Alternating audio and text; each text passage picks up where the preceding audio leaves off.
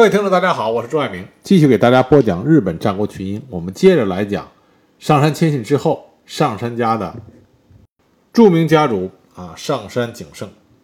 我们上次说到了上杉景胜，他差一点就被织田信长给逼到了绝境，可是本能寺之变，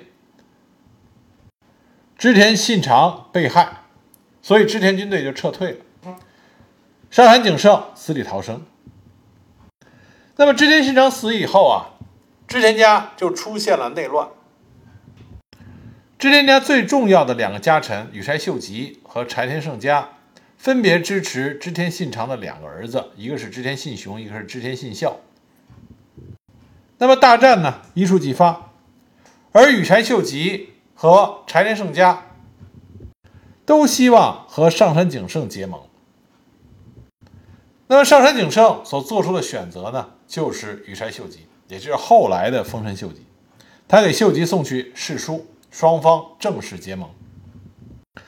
上杉景胜啊，在这段时期啊，在他当上家主以后，他和武田家结过盟，现在又和秀吉结盟。但是上杉景胜结盟之后，很难履行盟友的这个义务啊。什么是盟友义务呢？就对方遇到困难的时候，你得出兵。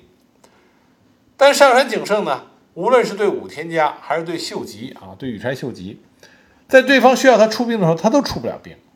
这个并不是说上杉景胜不想帮忙，而是上杉景胜这个时候他所处的境地，让他心有余而力不足。他被德川家和北条家给包围着，同时呢，新发田重家的叛乱始终平定不了。因此，在羽柴秀吉和柴田胜家开战的时候，羽柴秀吉致信给上杉景胜，希望他能够出兵威胁柴田胜家的后方。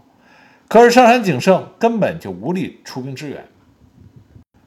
秀吉当时是非常迫切的希望上杉景胜能帮他一把。当时羽柴秀吉给上杉景胜写的信里边就说道：“说如果殿下能够出兵轻攻越中，则能登一国，将任由殿下窃取。”但是景胜没能出兵，羽柴秀吉为这件事情非常的恼怒。那么后来呢？羽柴秀吉打败了柴田胜家，柴田胜家自尽了。羽柴秀吉终于可以向上杉景胜问责，所以当时呢，羽柴秀吉将责问文书送到了春日山城。那这个时候，上杉景胜就面临着两个选择：一个选择不再继续与秀吉同盟。但这样的话，他随时会遭到已经占有了北路的羽柴秀吉的进攻。第二个是向秀吉致歉，并且申请继续的延续同盟。但是双方的关系再不能像以前一样是个对等关系，羽柴秀吉必然会提出利于己方的要求。所以呢，上杉景胜面临着一个两难的境地。但是羽柴秀吉并没有给上杉景胜多大的回旋空间。羽柴秀吉这个时候已经向刚刚降服的佐佐成正表示，如果上杉景胜不再前来申请延续同盟的话，就要考虑进攻越后。佐佐成正呢，也给新发田重家写信，让他赶紧去向秀吉表示恭敬。因为佐佐成正想的很简单，要争取把上杉景胜推到秀吉的对立面上，这样的话，佐佐成正就可以拿到越后。那么上杉景胜。意识到自己的危机，所以他决定继续与秀吉同盟。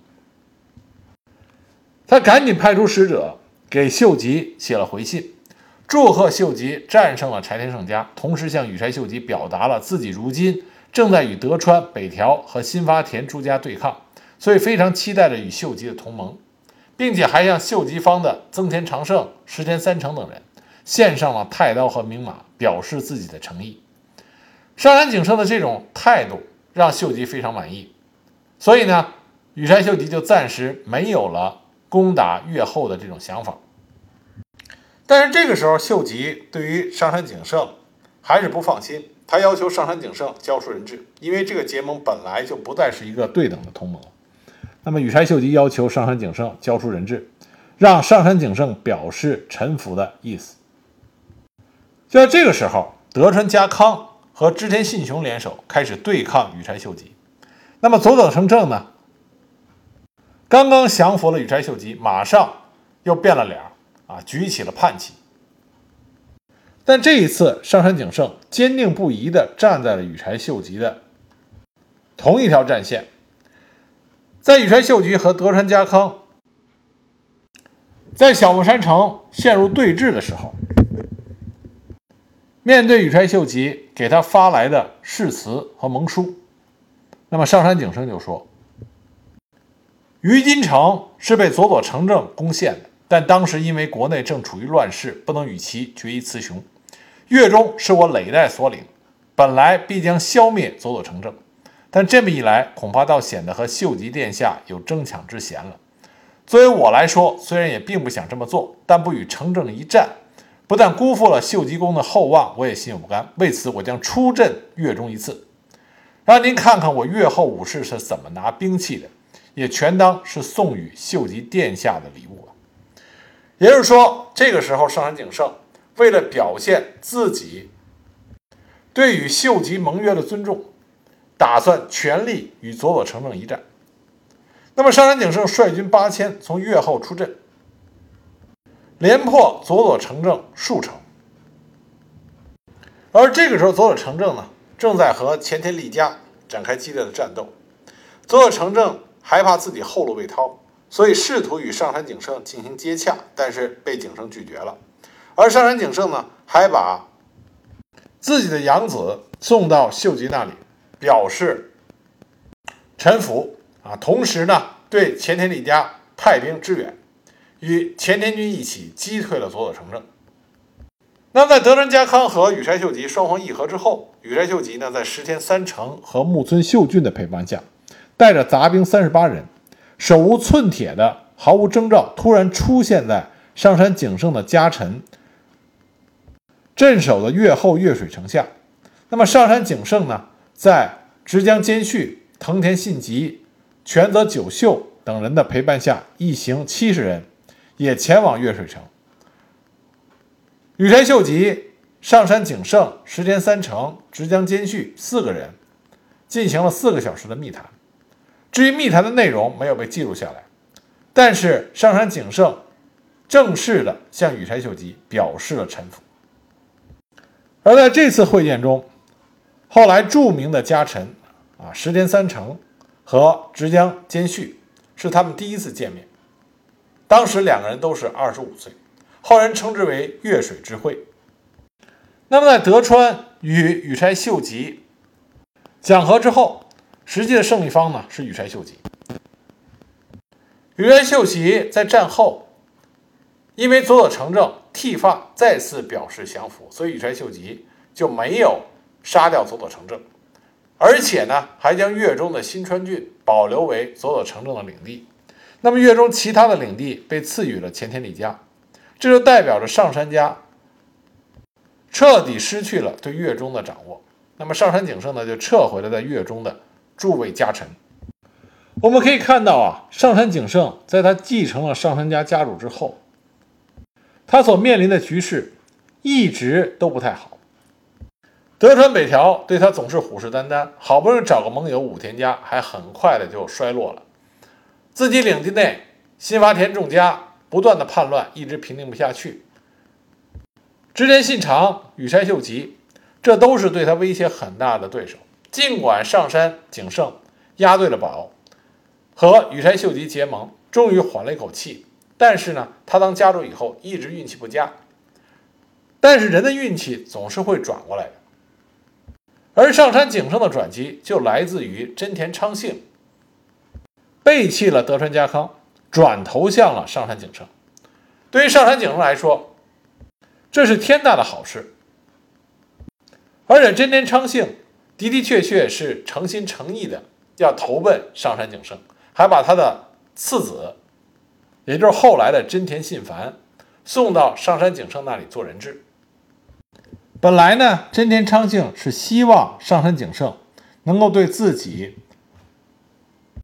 有大力的支援啊，因为德川家康命令重臣大久保中士、平原亲吉和鸟居元忠率军攻击真田昌幸的居城上田城。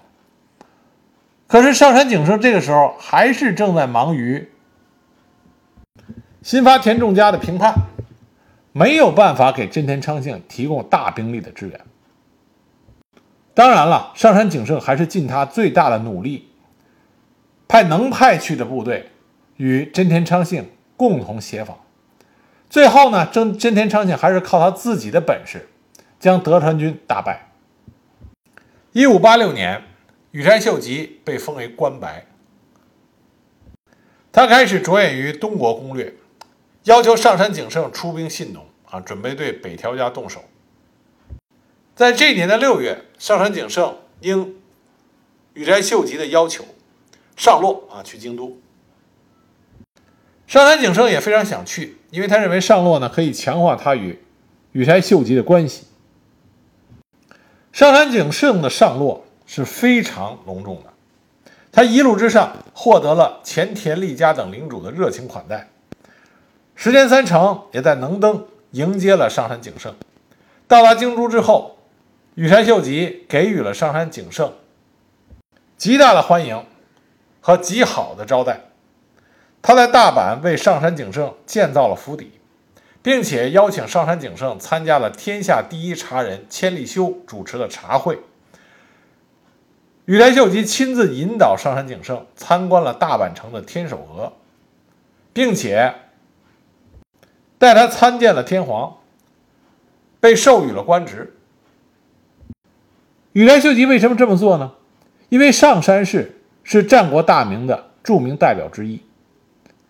那么上杉景胜能够来上洛，羽柴秀吉给予如此优厚的待遇，是做给别人看，表现自己有实力，让这些著名的战国大名臣服，而自己也有宽广的胸怀，能够善待这些一方豪雄的战国大名。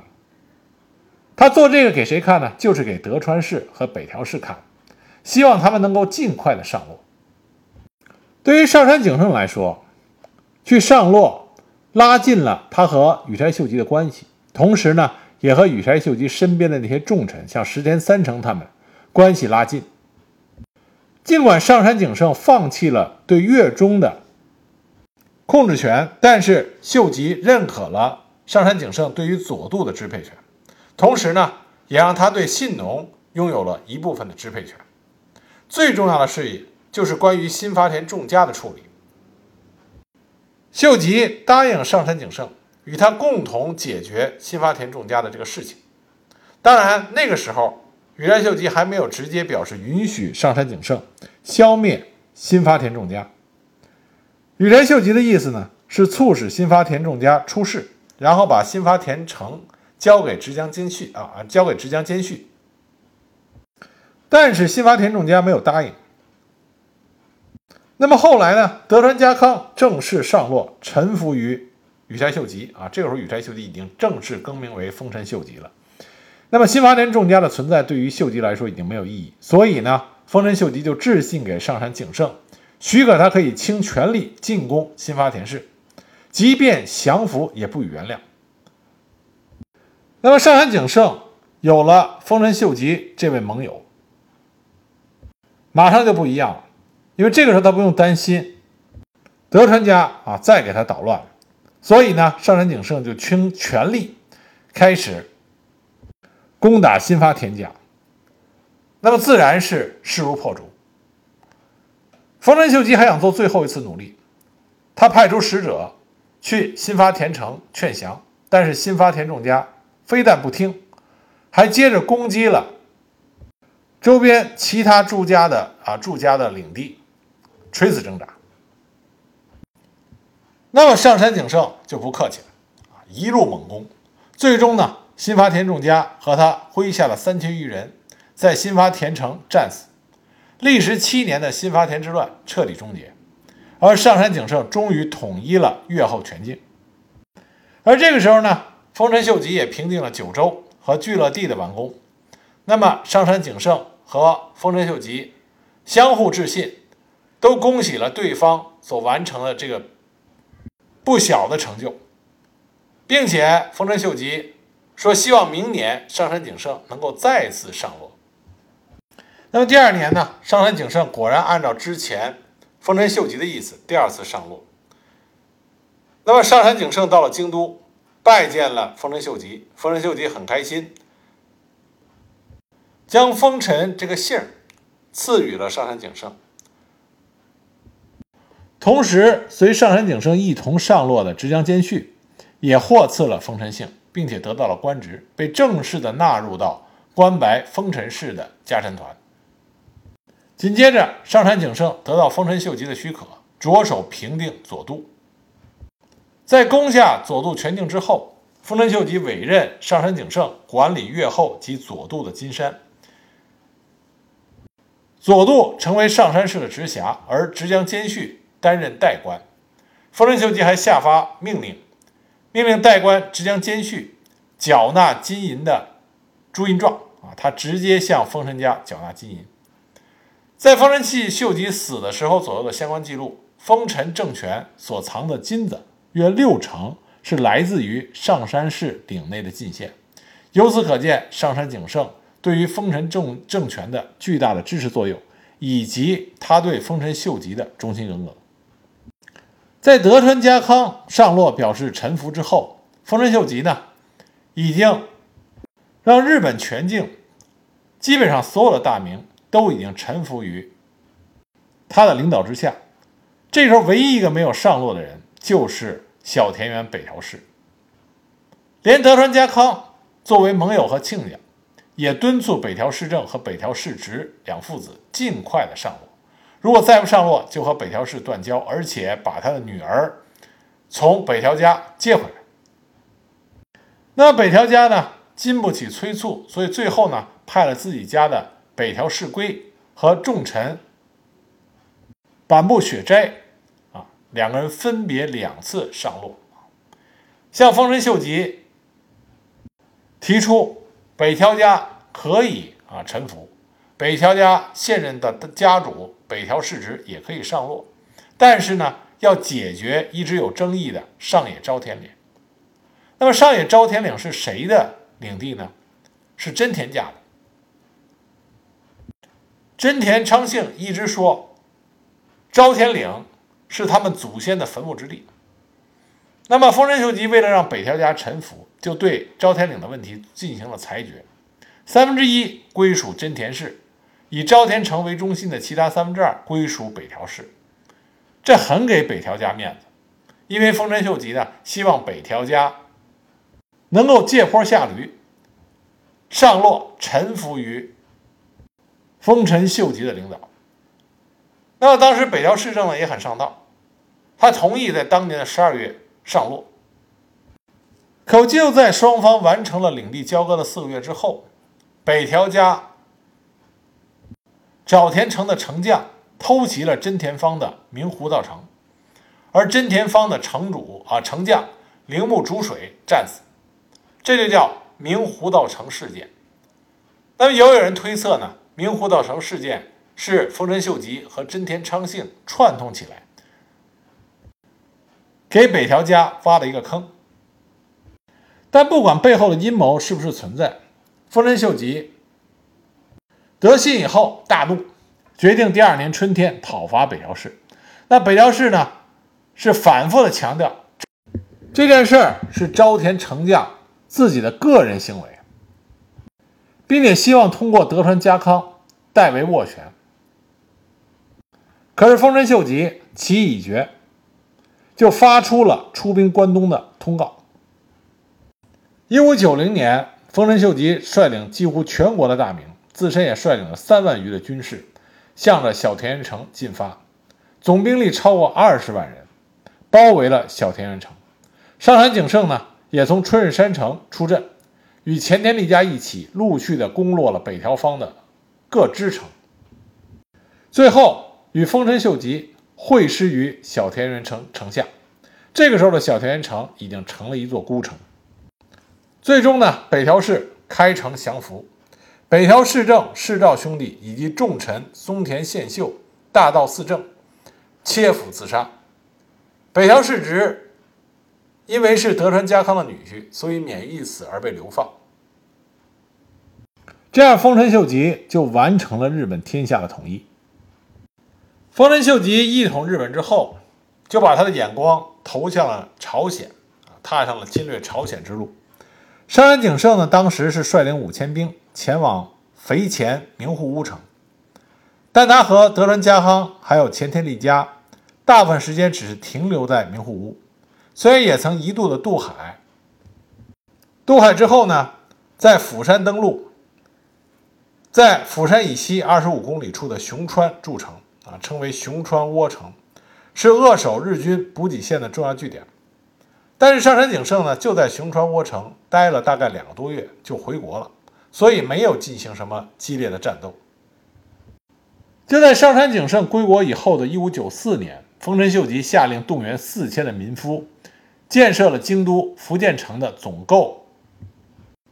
那么，对于丰臣秀吉这个大工程，上杉景胜也是积极响应，但这也给他领国的经济带来了巨大的压力。但是对于丰臣秀吉来说，上杉景胜的这种表现，让丰臣秀吉对上杉景胜更加的信任和器重。那么就在丰臣秀吉选择去拜访手下大名的官邸，来宣示自己和各大名亲密的主从关系啊，这个时候呢，丰臣秀吉就选择了上杉景胜的官邸。对于上杉景胜来说，这是一种名誉的象征，但相对来说呢，接待丰臣秀吉也是一笔巨大的开销。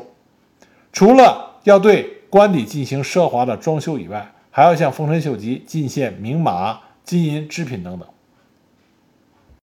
但是这次，丰臣秀吉对于上杉景胜官邸的造访，也使得上杉景胜在丰臣政权内的排名有所提升。成为名副其实的一方重镇。一五九五年，在京都发生了一件震惊天下的大事：关白丰臣秀次，也就是丰臣秀吉的养子，被丰臣秀吉冠以谋反的嫌疑而被剥夺了官位，流放高野山。之后呢，丰臣秀次就自杀了。这件事情对于朱大明来说冲击很大。丰臣秀吉当时要求各大名提交祈请文，承诺对两岁的幼子丰臣秀赖效忠。上杉景胜呢，也是署名之列。那么，因为秀次事件所带来的不安定，上杉景胜就在京都滞留了一段时间。他碰见了福建大地震，他特意命令直江兼续从领国越后征集了民夫四千人，来修复福建城。一五九七年，在继六十五岁病逝的小早川龙井之后，上杉景胜就任五大老职之一。正式的五大佬呢，指的是德川家康、前田利家、毛利辉元、宇喜多秀家和上杉景胜。由此可见，上杉景胜在丰臣秀吉手下属于地位极高的重臣。而就在上杉景胜成为五大佬之后的第二年啊，一五九八年，他突然接到。丰臣秀吉让其转封至会津的命令。会津这个地盘呢，南有德川家康，北有伊达政宗，是要害之地。丰臣秀吉不放心，所以呢，就让上杉景胜到这里坐镇。那么这就意味着上杉景胜要离开他的养父上杉谦信和他自己生于斯、长于斯的故地。而他的家臣团呢，绝大部分也出自于越后。但是上杉景胜在去面见丰臣秀吉的时候，还是对于拜领会津一事表示了感谢。那么丰臣秀吉呢，也跟上杉景胜说，会津是要害之地，这次转封肯定会有家臣不能理解和接受，希望上杉景胜能够加以解释和安抚，因为。去会津的道路艰险，希望上杉景胜能够加以整备，并且免除了他三年进京都参见，来减轻他的压力。这次转封，上杉景胜率领他的家臣团走了半个多月才到达汇金领地，但很快呢，他就把汇金领地完全掌控到了自己手里，所有家臣都有自己的封城。这次转封对于上杉景胜来说，是他重新整备家臣团以及家内知行制的好机会，也是上山氏由战国大名向晋世大名转化的起点。可就在上杉景胜到达会津岭之后不久，丰臣秀吉病倒了。一统日本的一代英杰丰臣秀吉就走完了他的人生路，享年六十三岁。丰臣秀吉死了以后，他手下的这些重臣们就开始了暗潮汹涌的争斗。那么上杉景胜又如何能在混乱的政局里边保全自身呢？那么下一集呢，我再给大家具体的讲。